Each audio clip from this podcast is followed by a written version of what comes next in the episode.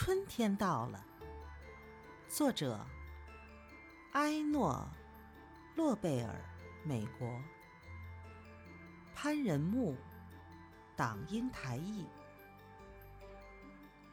青蛙加快脚步，跑上通往蟾蜍家的小路。到了蟾蜍家，他敲敲门，没有人答应。蟾蜍，蟾蜍，青蛙大声的叫：“快点起床，春天到了。”瞎扯！屋子里传来了一个模糊的声音。蟾蜍，蟾蜍，青蛙又喊：“太阳出来了，雪在融化了，你该起来了。”我不在家。那个声音说。青蛙自己开了门，走进蟾蜍的小屋。里面一片黑乎乎，所有的窗户都关着，所有的窗帘都垂着。蟾蜍，你在哪儿啊？青蛙叫着。走开！那个声音从屋子的一角传来。青蛙一看，蟾蜍。还躺在床上，被子都蒙到了头上。青蛙毫不客气地把蟾蜍推下床，又推出屋子，推到了门外的走廊上。外面的太阳好明亮，晃得蟾蜍直眨眼。救命啊！我什么也看不见了。蟾蜍说：“别犯傻了。”青蛙说。你看到的是四月明亮温暖的阳光，也就是说，我们可以开始一起度过这新的一年了。我们可以在草地上蹦跳，在树林里奔跑，还可以在小河里游泳。到了夜晚，我们就坐在这儿，一起数天上的星星。要数星星的话，你就去数吧，我可没有这个兴致。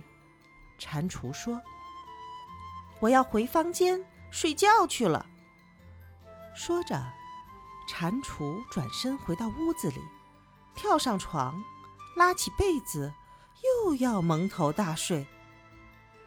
青蛙着急了：“你会错过一大堆好玩的事情的。”那你告诉我。我到底睡了多久了？你呀，从去年十一月就一直睡，睡到现在了。青蛙回答：“这么说，我再多睡一小会儿也不要紧。”蟾蜍说：“等过了五月半，你再回来把我叫醒好了。”再见，青蛙。可是，青蛙说。这样一来，我就要孤孤单单一个人等到那时候了。蟾蜍没吭声，他已经睡着了。青蛙看蟾蜍的日历，十一月的那张还在上面。青蛙把十一月的那张撕掉，又撕掉了十二月的那张，接着是一月的那张，二月的那张。三月的那张，一直撕到四月的那张。青蛙想了想，把四月的那张也撕掉了。然后，青蛙又跑到蟾蜍的床边：“蟾蜍，蟾蜍，快起来！现在是五月了。”“什么？